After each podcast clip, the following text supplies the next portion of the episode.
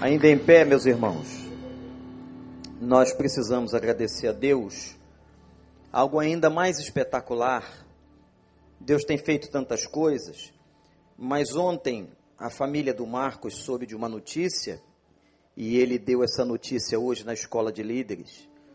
Isso para nós é profundamente é, impactante. A gente vê a obra do Senhor. Vocês sabem, esse ano eu tirei o pastor Marcos da liderança direta com os adolescentes e com os jovens mais novos, até porque ele já está com a barba muito cerrada e não tem condição de um homem barbado desse ficar liderando adolescente. Mas na verdade foi para colocá-los, porque ele é, entre nós, da equipe pastoral, o pastor que mais tem estudado e conhece a questão celular no Brasil, não apenas teoricamente, participando de vários congressos. Pastor Marcos tem feito esse trabalho. Mas toda a igreja sabe, tem orado pela situação de saúde que o pastor Marcos apresenta. Ele tem leucemia. E nós temos clamado já há algum tempo, desde que nós descobrimos o fato, eu mesmo fui com ele no maior especialista da matéria, Dr. Daniel Tabac, aqui no Rio de Janeiro, para conversar sobre o assunto, e ele está em tratamento. E esse tratamento já dura um ano e pouco. E ontem ele tem que fazer exames periódicos para saber como está o sangue e as células cancerígenas que estão ali. Mas ontem, irmãos, ele, a Patrícia, abrindo o seu e-mail, as informações do exame, é, chegou naquela tela a informação de que essas células não eram identificadas.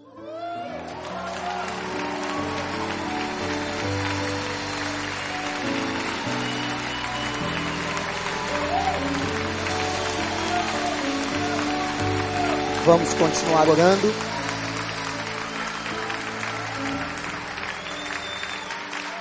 Vamos continuar orando para que Deus complete a sua obra. Nós cremos na cura. E nós, quando pedimos a cura de alguém, entregamos nas mãos do Senhor. Pai, louvado seja o teu nome por essa festa, por esse momento na tua casa tantos testemunhos aqui hoje, Senhor. De vidas, de gente que abre a casa, de casamento que estava arrebentado e o Senhor restaurou, de gente que se converteu, de crianças, ó Deus, sendo batizadas. Deus, essa manhã é uma manhã de festa, de alegria. Glórias sejam dadas ao nome do Senhor. Aleluia, Senhor. O Senhor é bom e a tua misericórdia dura para sempre. Eu tenho dito ao teu povo, Pai, que aqui não tem crise, não tem mesmo, Senhor, porque a igreja está nas tuas mãos, porque a igreja é a fundação do Senhor e não de pastor, e o Senhor tem abençoado essa igreja, o Senhor tem edificado essa casa, louvado seja o teu nome, porque as coisas aqui acontecem não a partir de um homem, mas acontecem porque o teu Espírito trabalha entre nós. Ó oh, Deus, louvado seja o teu nome pelas vitórias deste ano. Tudo que já foi dito aqui, mas agora, Pai, pela vida do Marcos.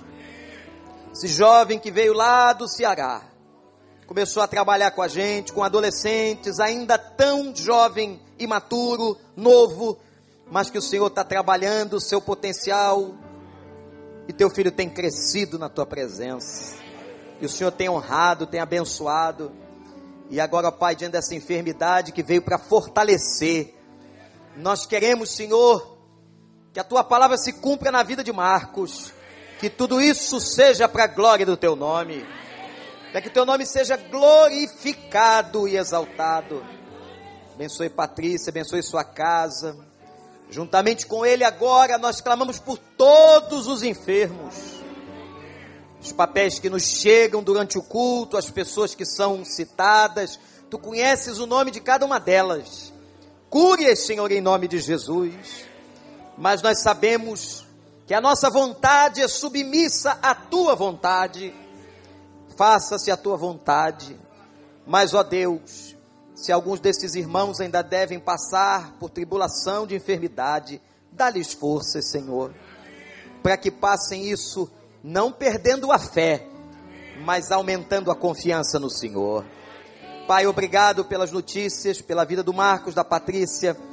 Nós suplicamos completa obra, completa obra sobre teu povo, em nome de Jesus.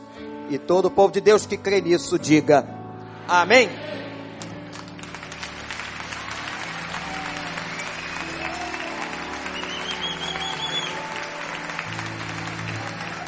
Podem sentar aí. Eu nunca vi num culto tanto testemunho junto. Mas que coisa boa. Sabe por quê? Olha aqui. Porque testemunho é evidência do poder de Deus. Não essa bobajada que às vezes anda por aí, mentira. Nada disso, mas quando testemunho é sério, edifica. Quando testemunho é sério, proclama. E a gente começou o culto com testemunho de crianças. Crianças que confessaram Jesus como Salvador. Coisa mais linda. Quantos líderes, quantos missionários e pastores começaram a sua vida testemunhando enquanto eram crianças. Depois o testemunho das famílias aqui, de líderes, de gente que se converteu, de casamento restaurado, de casa aberta. Eu fico impressionado como essa máquina chamada célula funciona. E está impactando o mundo todo. Eu já disse a vocês que isso não é coisa de batista, não. Conversão Batista Brasileira está totalmente dentro, através dos grupos multiplicadores. Mas todas as denominações. E não é no Brasil, não, não é na América do Sul, é no mundo. Porque isso é mover de Deus, quando é no mundo assim, e tudo quanto é denominação envolvida, é porque o mover vem do cima. É gente se convertendo, gente sendo edificada, gente sendo abençoada de toda maneira. E é uma fábrica de crente. Não é só o povo domingo esperando, torcendo para o pastor pregar direitinho, que o dia que eu não estiver pregando direitinho complica. Você me critica aí, o pastor hoje não estava bem. Então tem que ficar bem todo domingo, não é? Tem que ficar bem ao seu gosto. Então vamos lá, toma que o pastor pregue bem, faça um grande apelo e dezenas de pecadores vêm à frente. Isso é bonito, não é não? Ver os pecadores aqui arrependidos. Mas a pergunta é a seguinte: e você não fala de Jesus não? Não cumpre o chamado, o id de ir às pessoas. Tem gente não crente que trabalha com você, tem gente não crente que mora do lado da sua casa. Você mora num apartamento em cima deles ou abaixo deles. Tem gente não crente contigo, em todo lado, e você está falando de Jesus? Porque o diabo parece que pegou alguns, trancou no tempo e ficou com a chave. Travou a boca de muita gente. Mas na célula não, na célula a gente abre, está todo mundo pregando. Eu não estou pregando aqui só domingo, tem gente pregando nas casas segunda, terça, quarta, sexta, sábado. Aleluia! E no sábado passado, os jovens aqui, batizando pessoas, coisa maravilhosa, irmãos. É o Evangelho sendo proclamado. Deus seja louvado. É isso que está acontecendo entre nós. E nós louvamos a Deus por isso. E vamos trabalhar, como eu disse hoje na escola de líderes, com toda a paciência, firmeza, perseverança, tratando dos nossos líderes, dos nossos grupos, para a glória do Senhor. É muito testemunho, muito testemunho.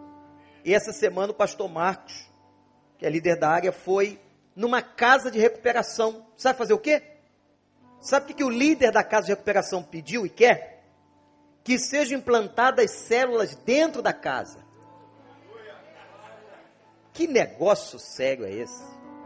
Que a turma está vendo o troço espalhar, relacionamento no grupo, edificação, Aí o pastor Marcos foi lá, estão treinando 10 líderes. Que amanhã cada um vai liderar pelo menos uns 10 internos. Isso significa que vão ser 100 sendo discipulados para a glória do Senhor. Tá vendo? Tá vendo, Vandete? Como que não dá só para o Vander fazer? Olha para mim, olha meu tamanho. Você acha que dá, eu dou conta? Eu não dou conta. Eu não tenho toda a palavra de Deus na minha boca nessa igreja.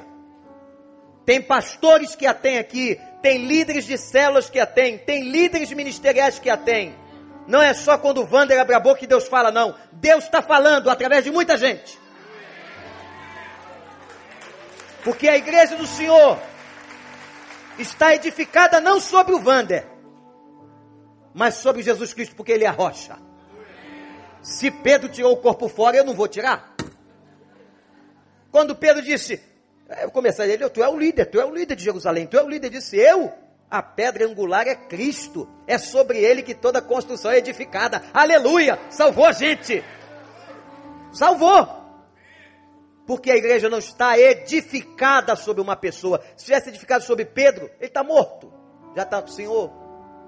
Edificada sobre Paulo, edificada sobre Davi Malta, que foi meu pastor, já está na glória, edificada sobre Wander, nós somos pessoas, vamos passar, Moisés passou, Paulo passou, todo mundo passa, aquele pastor que talvez batizou você há muitos anos atrás, já passou também, e sabe por que, que a gente permanece? Que a nossa fé está firme na rocha, Jesus Cristo é a rocha dessa igreja,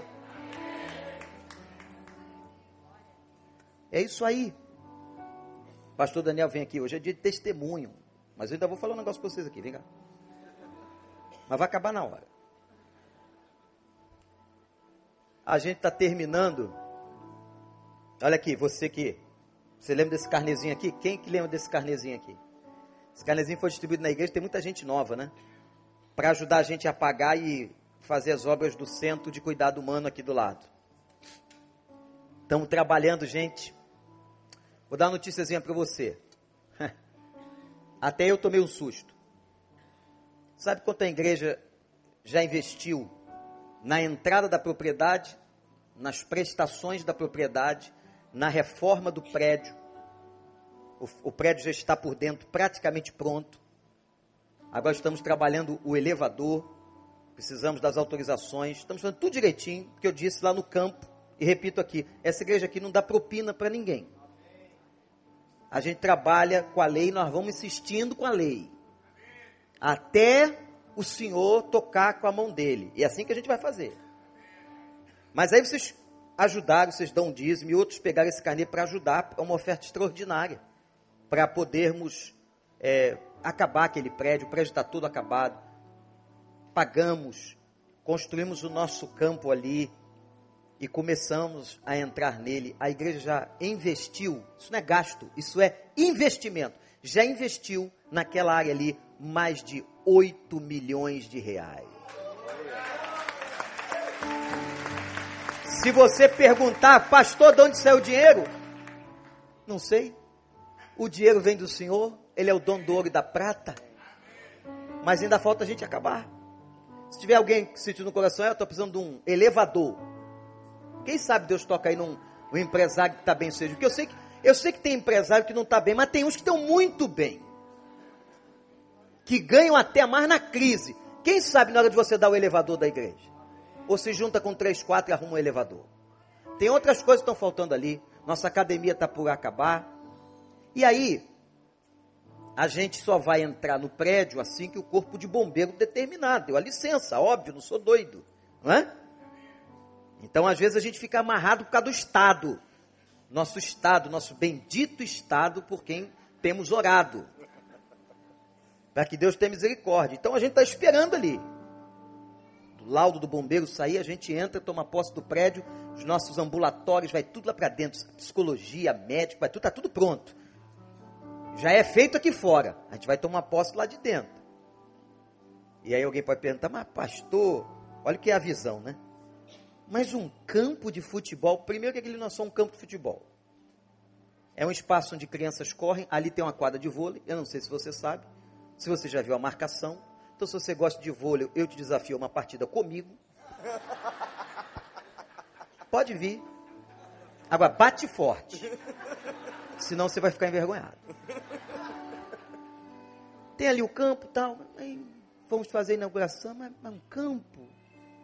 Você tem que enxergar o que está por trás. A visão é uma coisa que vai além da aparência. Aquilo não é só um campo. aquilo é um espaço terapêutico. Quando tem uma cadeira vazia aqui, eu digo assim, gente, esse metro quadrado aqui, essa cadeira, isso aqui não é espaço sobrando, não. Isso aqui é lugar de uma alma, de uma família restaurada, de uma pessoa que vai ser ganha para Jesus. Isso é visão. O que aconteceu lá no campo essa semana, pastor? Conta pra gente. Bom, pastor, já que é dia de testemunho. Mas em curto. Sim, senhor. Ontem eu fiz 23 anos de casamento com a minha esposa Simone.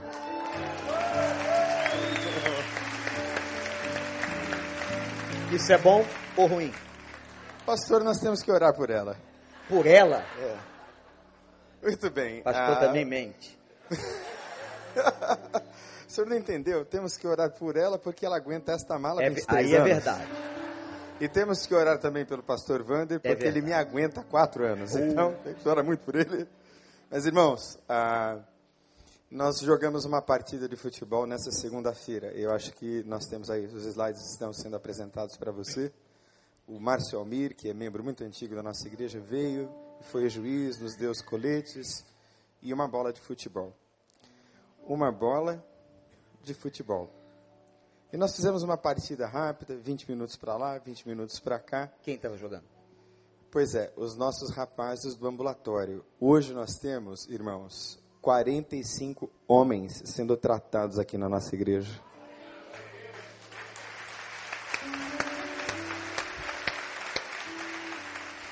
Por isso a conexão com o pastor Marcos fazendo as células lá nas casas de recuperação todos os nossos ministérios muito bem interconectados, mas ah, depois que nós fizemos a partidinha de futebol, a atividade não durou mais do que uma hora, porque o objetivo não é recrear principalmente. É lógico que há muita recreação, mas nós observamos os comportamentos das pessoas enquanto elas jogam futebol.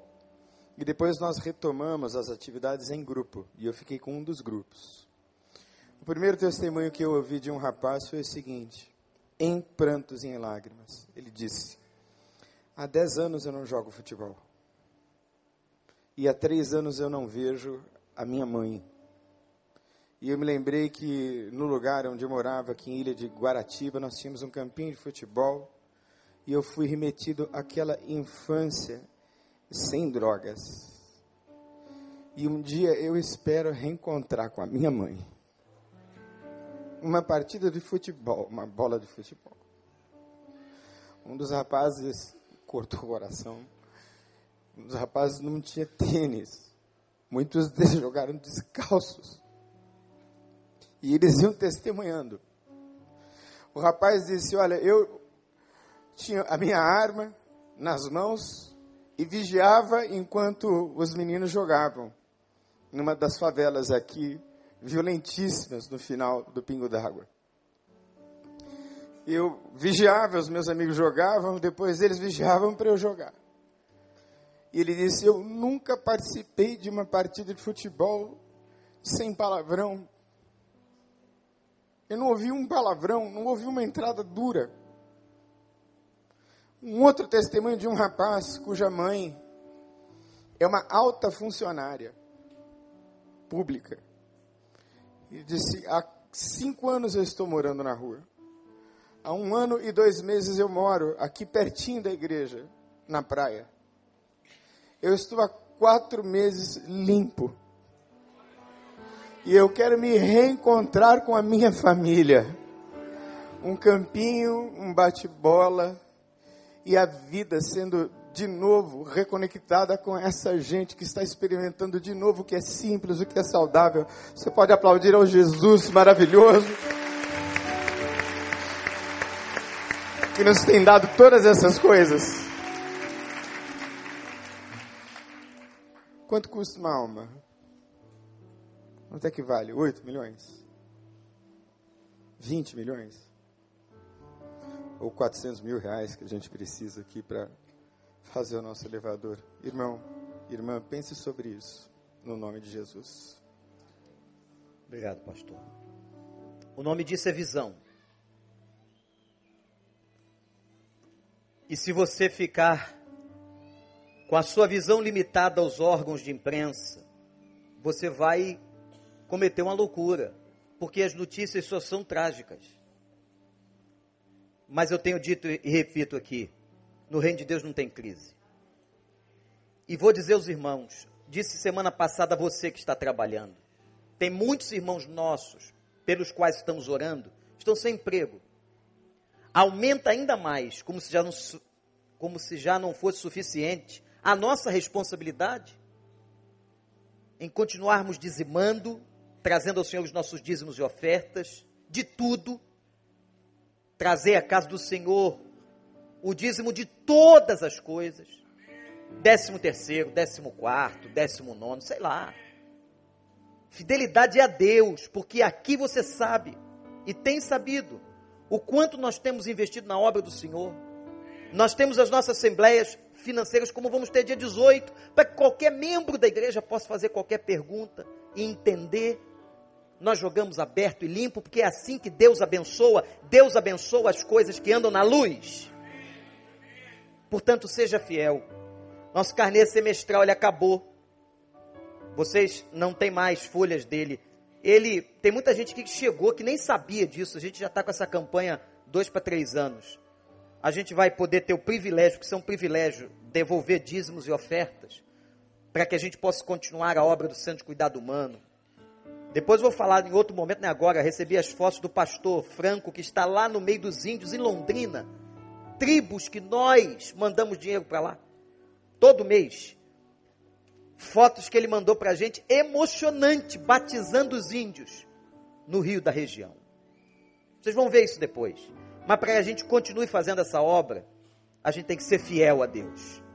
Tem gente aqui que eu sei que está desempregada. E a gente está clamando por você, você tem visto isso e ouvido. Mas você que está empregado, você que recebeu seu 13 terceiro dia 30, porque tem empresa que conseguiu honrar e etc. Seja fiel ao Senhor, que as bênçãos da palavra sobre a sua vida vão ser realidade, nada te faltará. E enquanto os nossos irmãos vão passar perto de você, se você quiser pegar o carnê, aqui é oferta extraordinária. Diz a uma coisa, aqui é oferta extraordinária. Pode dar o valor que quiser, o valor que quiser. Mas participe. Seja fiel ao Senhor. Vamos adorar, irmão Gilberto. Devolva ao Senhor o que é do Senhor.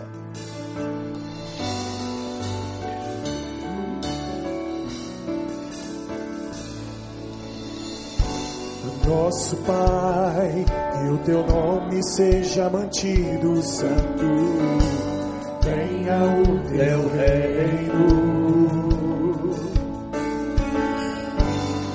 Dá-nos hoje o alimento necessário para viver, o pão de cada dia. Perdoa os erros temos cometido, como perdoamos quem nos ofendeu. Não nos deixe cair tentações severas, mas livra-nos do mal. Venha o teu reino, faça a tua vontade,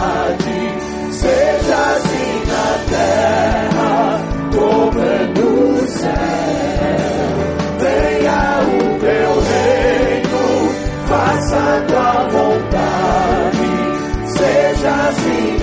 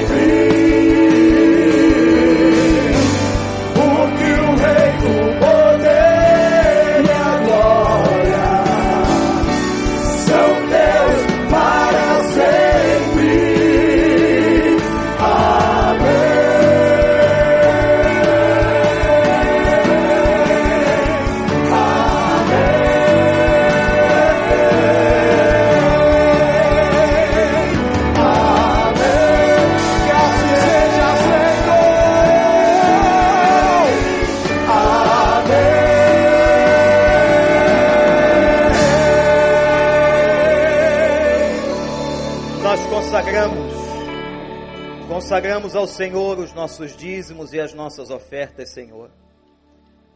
Pai, abençoa, porque essa igreja não tem produto para viver. Ela não vive da venda de produtos ou serviços.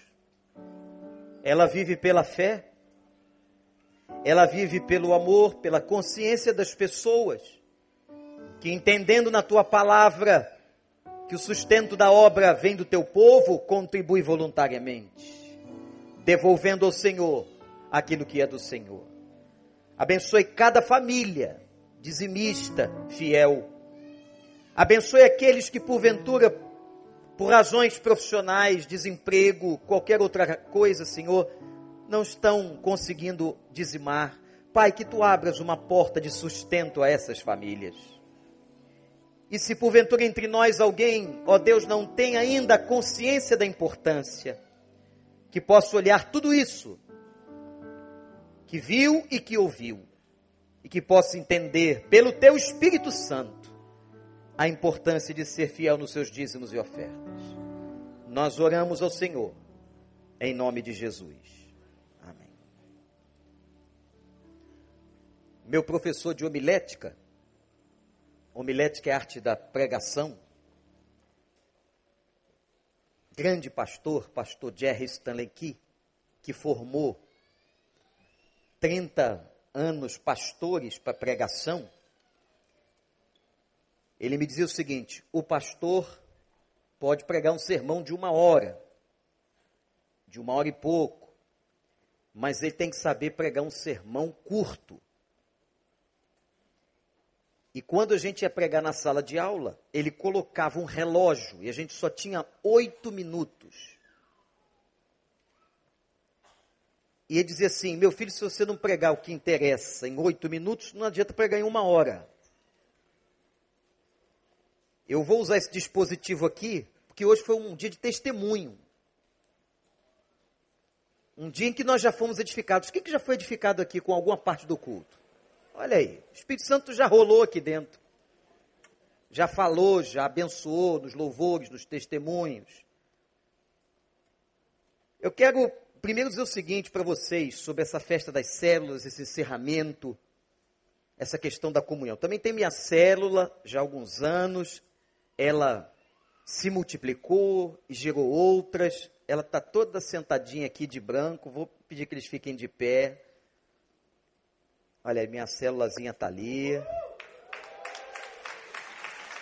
Tem uns que não estão aqui, pode sentar, essa gente bonita. E casa do Renato, não adianta você ir para lá que eu não vou te receber. Quando a célula multiplica, eu fico com os mais novinhos na fé. A estratégia é outra. Você já burro velho no Senhor, então vai achar um caminho, vai liderar uma célula, vai abrir tua casa. Burro velho no Senhor com carinho, tá, gente? Não vai ir, o pastor me chamou de burro. Não, não chamei você de burro. Burro velho. Essa semana foi a semana que um repórter da CBN disse assim: não acaba. Ele estava se referindo às notícias. A gente acorda na terça-feira ouvindo o maior acidente da história do esporte no mundo. Dentro do nosso Brasil, uma companhia que fazia o transporte boliviana e pelo que as investigações indicam, o avião caiu por falta de gasolina.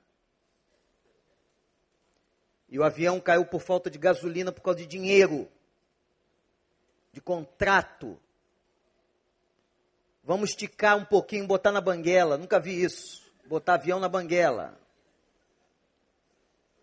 Para ver se chega até Medellín. Isso é um absurdo. Se isso se confirmar, é evidência da podridão humana. Por causa de uns trocados, ceifar mais de 70 pessoas. Filhos e mulheres e amigos que choravam ontem na Arena Condá, no estádio da Chapecoense, os seus mortos, por causa de falta de gasolina. Que mundo é esse? Naquela madrugada não pouco emocionante, o nosso Congresso faz uma votação e só aqui nós levantamos pelo menos 10 mil assinaturas, dos 2 milhões e 400 assinaturas pelo Brasil inteiro. Faltou, no mínimo, sensibilidade, porque aquele não era o momento. E desfiguram, descaracterizam aquilo que estava sendo proposto de alguma forma. Aí logo depois vem a situação do anúncio do nosso produto interno bruto do trimestre, que foi o sétimo em negativa e sem perspectiva. Última vez que fomos, tivemos uma balança positiva foi 2014. E aí se disse, senhor, não dá, está difícil. Está difícil. Jesus é a nossa esperança e a igreja esperança do mundo. Das três, dos três pontos importantes de uma célula, ela existe para relacionamento, ela existe para edificação, ela existe para proclamação. São três propósitos. Eu quero, nesses pouquíssimos minutos, chamar a atenção de um só. O que é que deu no meu coração, no seu coração, quando você vê estampado essa quantidade de tragédia, de falta de perspectiva e de esperança? A gente quer buscar um ombro. A gente quer buscar alguém para compartilhar, para se relacionar, para chorar junto, para discutir, para ouvir uma palavra de esperança. Essa área e esse aspecto relacional da célula, da comunhão da igreja fora do templo, é muito importante. Eu perguntei à minha célula segunda-feira à noite, se nós não estivéssemos aqui, como estamos já há alguns anos, nós, nós teríamos esse nível de comunhão que nós temos? Eles foram unânimes. Não. Porque no domingo não dá para ver todo mundo. O domingo tem outra proposta de adoração. Mas lá eu sei o nome de cada um. Eles sabem os problemas que cada um está vivendo, oram por isso. Quando alguém está em necessidade, se liga, se vai atrás, se quer saber. O aspecto relacional e comunitário e de comunhão da célula. É profundamente bíblico, porque é ministração uns aos outros. Você sabe qual é a maior carência hoje do mundo moderno? Relacionamento. As pessoas estão buscando alguém com quem se relacionar. Com quem elas possam trocar. Quem que elas podem ouvir uma palavra de edificação elas serem instrumento para que Deus as use na vida dos outros. A fome não é só da igreja, a fome é do mundo. A fome do mundo é relacionamento. Algum tempo atrás eu introduzi na minha leitura devocional, isso é uma coisa particular que eu vou dizer aqui, você não precisa fazer igual, mas eu resolvi que eu tenho a minha metodologia de devocional e de leitura da Bíblia. Mas eu resolvi introduzir permanentemente o livro de Provérbios. Então, toda vez que eu estou fazendo devocional, lendo a palavra, eu acrescento um provérbio. E quando chega lá no último, eu volto para o primeiro. E pretendo fazer isso até o final da minha vida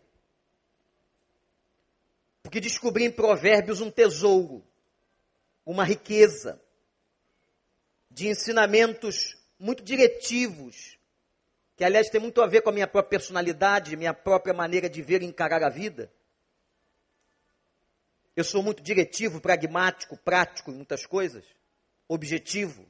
E Provérbios tem sempre uma maneira muito direta, e é interessante você estar tá lendo um capítulo de Provérbios, você vê ali 10, 15 assuntos diferentes.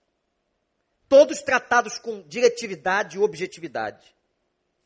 E na minha leitura devocional, essa palavra é fruto dela, eu encontro o versículo 1 do capítulo 18, que tem tudo a ver com esse aspecto relacional que eu queria tratar hoje de manhã. Essa necessidade, essa fome de relacionamento. Essa vontade que você tem de que quando tem alguma coisa errada, dando errado, você quer procurar alguém para conversar. Você quer procurar um grupo para orar por você. Como o nosso grupo Manhã com Deus aqui, se formou uma grande família. Eles têm um grupo de WhatsApp, eles se comunicam, eles oram, eles transmitem informações. Isso é a fome relacional que todos nós vivemos. E encontrei esse versículo aqui, que a Bíblia ela é descoberta e redescoberta o tempo inteiro por quem lê. Você pode já ter lido um capítulo várias vezes, mas se você pedir ao Espírito Santo, aquele capítulo naquela hora se torna novo. Sabia disso? O Espírito te revela alguma coisa que você não tinha visto ou ouvido. E o capítulo 18 diz assim, de uma maneira muito direta: quem se isola busca interesses egoístas. Muita preocupação com uma pessoa que se isola que não confia em ninguém, que não tem relacionamentos. Seus relacionamentos estão apenas no campo da superficialidade. Como vai, tudo bem? Como vai? Beijinho para lá, beijinho para cá, como manda a cultura brasileira, o aperto de mão, mas não entra e não tem qualquer relacionamento profundo com ninguém. E o autor diz assim: quem se isola busca interesses egoístas. Quem fica longe das pessoas, quem não quer comunicação, vivência. Porque nós fomos feitos por Deus gregários, vivemos juntos. Quem se isola vai buscar os seus interesses egoístas. Vai pensar apenas na sua vida, nos seus problemas, nos seus propósitos. E vai acabar adoecendo muita preocupação como pastor com cada pessoa, com aqueles que se isolam, que não confiam em ninguém, que não abrem o coração para ninguém, sempre se mostrando no verniz. Mas a gente sabe que é pastor, seja terapeuta, médico ou humano, que debaixo do verniz, às vezes tem madeira podre. E contra a madeira podre tem tratamento. Mas tratamento é para quem quer. Tratamento espiritual, psicológico e até médico. Só tem tratamento, só será tratado quem quer. Porque Deus não obriga ninguém ao tratamento, Deus não obriga ninguém, não força, nem os pastores vão forçar. Se a pessoa não quer, a pessoa não quer. Dará conta a Deus da sua vida, do seu isolamento. Eu quero convidar você que não se isole. Há um demonismo entre nós, de que eu não preciso de igreja. O papo da igreja não é papo de gente, de pastor, é papo do Senhor. Eu vou edificar uma igreja. A igreja não foi um projeto dos romanos, dos judeus, dos prosélitos que se convertiam. A igreja nasceu nos lábios de Cristo e foi fundada pelo seu Espírito Santo em Pentecostes, Atos capítulo 2. Anátema, isto é, não é de Deus qualquer pensamento que aniquile a igreja que desrespeite a igreja. Seja a igreja aqui ou a igreja dos lares, nas células. Aquele que se isola só pensa em si mesmo. E diz mais o autor: aquele que se isola, se rebela contra o que é sensato. Aquele que se isola, se rebela contra o equilíbrio, a prudência, a coerência, a lógica de uma vida saudável. Portanto, meus irmãos, quando a gente vê a igreja reunida aqui aos domingos nos seus três cultos, na quinta-feira, no Celebrando a Vida, ou em cada casa, nos mais de 234 lares que a igreja é aberta, louvado seja o nome do Senhor. E eu quero dizer a você, agora que não está nessa contagem, não se isole. Porque o isolamento e o afastamento, com uma desculpa, ah, porque tem muita gente ruim na igreja, deve ter mesmo, como eu e você. Nós somos gente ruim. Nós só somos gente boa em Cristo.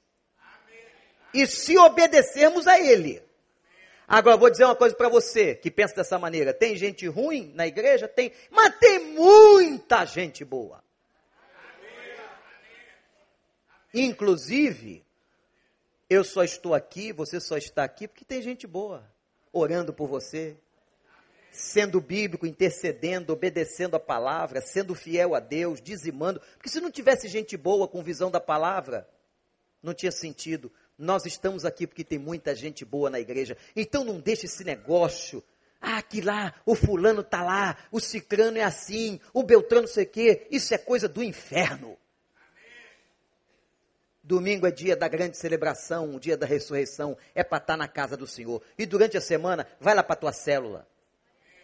Aquele que se isola, só busca interesses egoístas.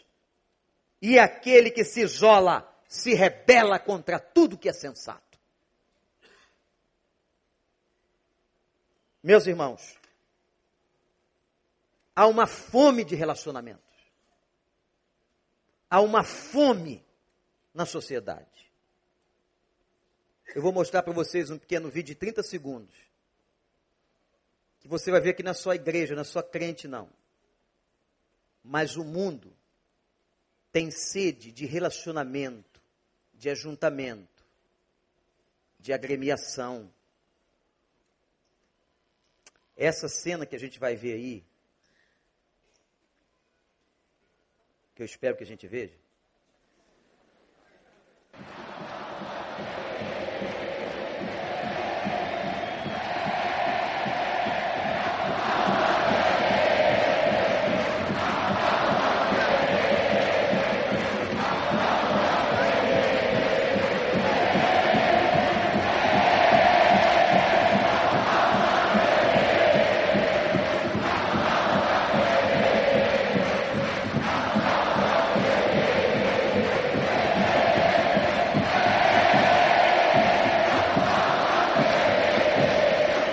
Você vê uma faixa curiosa, né? E o Never Walk Alone, você nunca caminhará sozinho, que é, é um canto que a torcida do Liverpool, uma música, né, que a torcida do Liverpool adota, que quer dizer exatamente isso, você nunca estará sozinho, a torcida sempre estará ao seu lado. E é essa exatamente a atitude que a gente vê o estádio Atanásio Girador completamente lotado nesse momento, a gente pode dizer isso, olha só, todos de branco, uma linda homenagem do povo colombiano, realmente tocante, emocionante, mostrando Obrigado, solidariedade, mostrando. Vamos chegar de pé, irmãos, terminar o nosso culto. Que lindo que a Colômbia fez. Só que eu quero lembrar uma coisa para você, se você não está lembrando. Eu era jovem quando Medellín era conhecida pelos cartéis. Você se lembra, você que é mais velho, dos comentários em torno de Pablo Escobar e do grande cartel de drogas de Medellín? É essa cidade aí. Mas você não está sabendo outra coisa. Medellín passou por um avivamento espiritual, sabia disso? Não foi só Medellín. A cidade de Chapecó está tomada de crente. Tinham dois pastores e um padre lá na hora do negócio. Sabe o que, que eles tocavam ontem? Vários hinos. Porque vários jogadores que partiram eram crentes. E quando a gente vê aquele estádio ali, que não tinha só, obviamente, pessoas crentes, a gente vê essa sede que eu estou falando. Sede de relacionamento. Isso é um pouquinho ainda da glória de Deus que está no ser humano.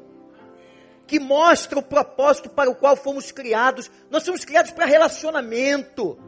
Mas o pecado destruiu, o pecado nos afasta, o pecado nos maltrata e a gente vive na guerra, na briga, na confusão. Mas ainda Deus deixa a gente ver um negócio desse. Uma outra nação que lota um estádio e que declara o outro time campeão, o outro rival. Gente, o mundo quer relacionamentos saudáveis. Isso para mim é uma das maiores evidências da sede humana, da sede humana em se relacionar. E as faixas apareceram, vocês não darão mais sozinhos, viremos uma família, e etc. É claro que está todo mundo comovido com o desastre, com a tragédia, mas é evidência da sede que carregamos dentro de nós. Quero dizer ainda que a nossa igreja esteve muito presente naquela naquela cerimônia, porque o Tuta acaba de lançar um CD só com música instrumental de oração, um projeto que a gente deu toda a força para ele fazer, ele é um grande músico. E eu vou levar isso aqui, Tuta. Depois tu só vai assinar, não sei se vou te pagar, mas vou levar isso aqui. Vou pagar sim. Mas lá na, na, na livraria tem e como ele é um grande músico, lançou, está lançando esse CD. A banda da polícia de Santa Catarina queria dirigir as músicas que vocês assistiram ontem, solicitaram ao Washington, que é o nome dele, para que ele fizesse os arranjos.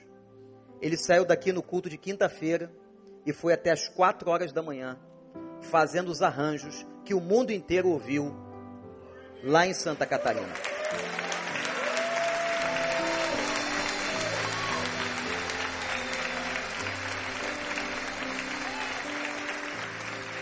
Louvado seja o nome do Senhor. Que Deus nos ajude a entender que igreja é relacionamento. Que nós precisamos nos relacionar. Queria que você agora desse a mão para quem está do seu lado. Numa simbologia de unidade. Dar a mão é só uma simbologia de unidade. O pessoal da adoração vai vir aqui, nós vamos terminar cantando uma canção mas que você possa entender. Dá aquele toquezinho leve na mão direita, na mão esquerda, para você sentir que tem uma pessoa com você aí. No grande estádio do Senhor. E aquilo que vocês viram é um texto bíblico, sabia? Não sei se você atentou, mas aquele estádio cheio, gritavam o quê? Quem lembra? Vamos, chape, não é? Vamos, chape, vamos, chape. É um texto bíblico que se cumpriu. Hebreus. Quando o texto declara que uma multidão está ali conclamando e dando forças àqueles que estavam jogando na arena da vida uma multidão de exércitos celestiais. É o livro de Hebreus. Uma tão grande nuvem de testemunhas.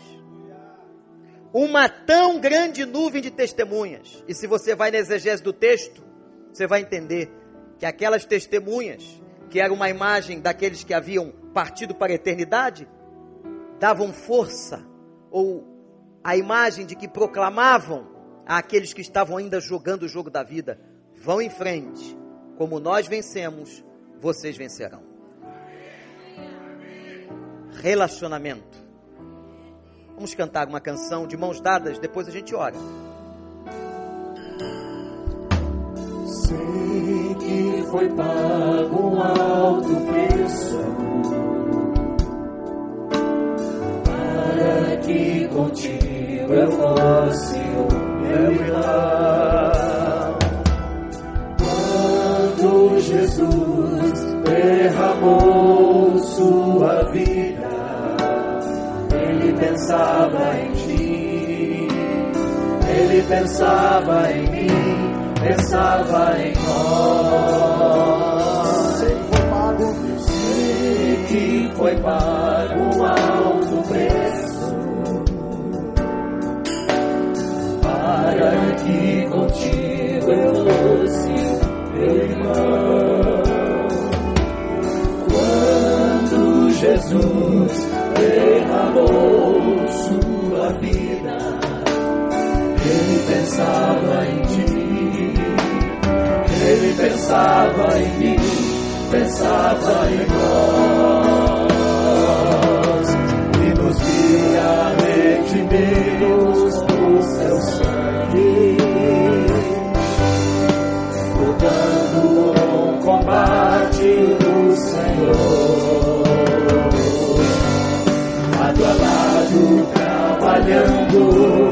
sua igreja edificando e rompendo as barreiras pelo amor. Levanta a mão do teu irmão aí, levanta, levanta. Na força do Espírito Santo, nós proclamamos aqui que já pagaremos o preço de sermos um só coração do Senhor.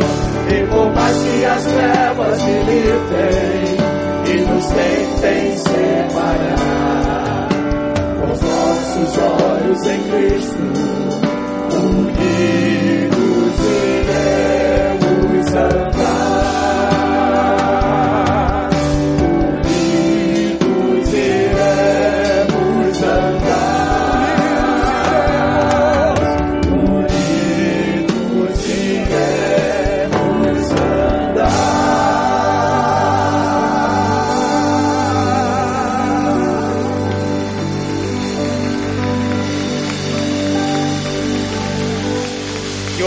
Deus, o nosso Pai, a graça de Jesus Cristo, seu Filho, e a bendita comunhão do Espírito Santo recaia sobre nós e sobre todo Israel de Deus na terra espalhado, desde agora e para sempre.